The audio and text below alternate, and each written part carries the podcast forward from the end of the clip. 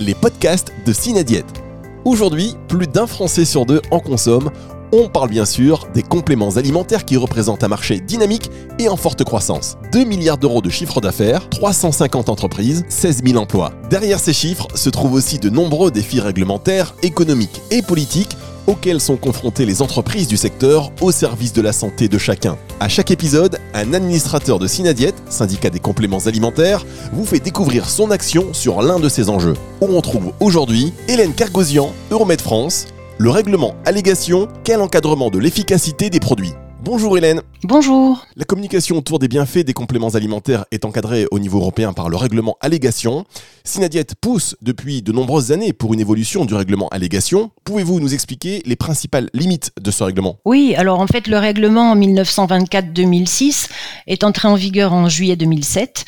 Euh, il définit en fait un ensemble de règles pour l'emploi des allégations nutritionnelles et de santé portant sur les aliments, dont les compléments alimentaires. Alors dans les faits, ce règlement ne fonctionne pas, notamment en ce qui concerne les allégations de santé liées aux plantes.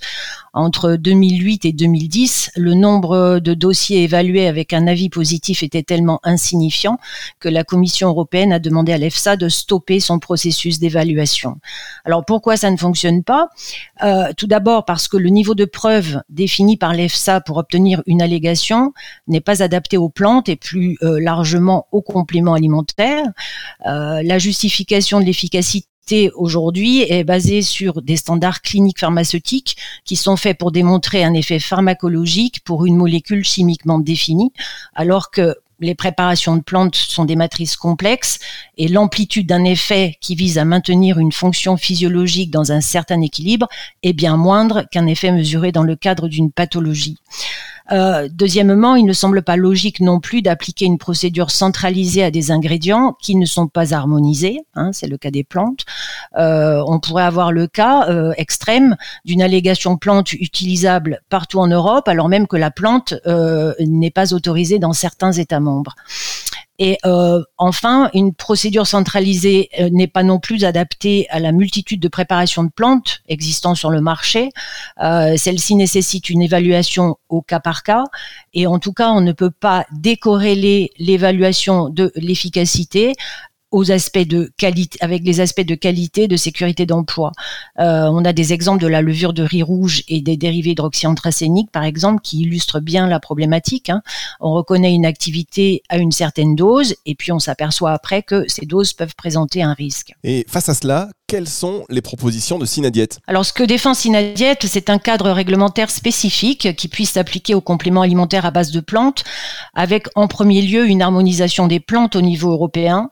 Euh, on pourrait imaginer un règlement construit un peu comme l'arrêté plantes français, hein, avec une liste positive européenne, type Belfrit, définissant une liste de plantes autorisées et des précautions d'emploi, et puis des annexes précisant des prérequis en termes de qualité, sécurité et efficacité.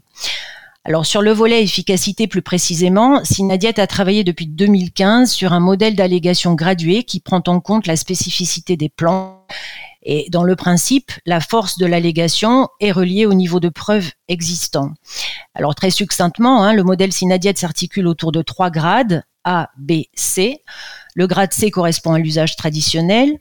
Euh, le grade A repose sur des études cliniques dont la qualité permet d'affirmer que la préparation de plantes a telle ou telle activité. Et le grade B, lui, prend en compte tout un faisceau de preuves qui permet de penser qu'une préparation de plantes peut apporter effectivement un bénéfice santé. Alors ce grade B, il est extrêmement important car il permet de valoriser des ingrédients qui ont fait l'objet d'études et par là même de stimuler la recherche. En 2021, vous avez publié un article scientifique dans la revue Nutrients.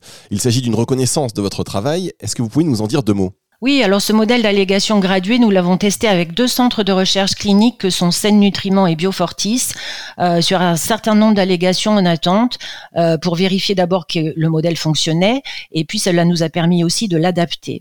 Alors il nous a semblé intéressant de partager le fruit de ce travail en rédigeant un article qui présente le modèle et illustre la démarche au travers d'un exemple, euh, trèfle et santé cardiovasculaire, pour lequel nous avons conclu à une allégation de grade B. Euh, l'analyse des études existantes nous a permis de dire que 50 à 80 mg jour d'isoflavone de trèfle rouge peuvent contribuer à réduire le LDL cholestérol chez la femme postménopausée.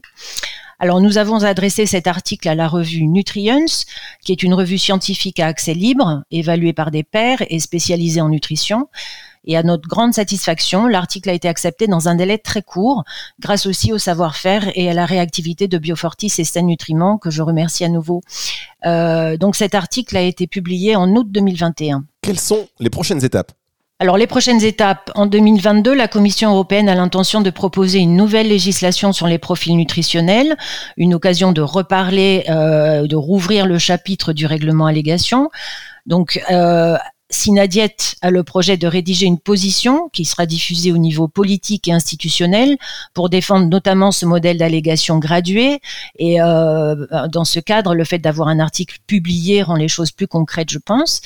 Et euh, enfin, le HPM, qui est la Fédération européenne des associations nationales du secteur du complément alimentaire, reste notre partenaire privilégié pour porter nos propositions au niveau européen. Et un événement devrait être organisé au Parlement en fin d'année. Merci beaucoup, Hélène Merci à vous. Les podcasts de Cinadiète.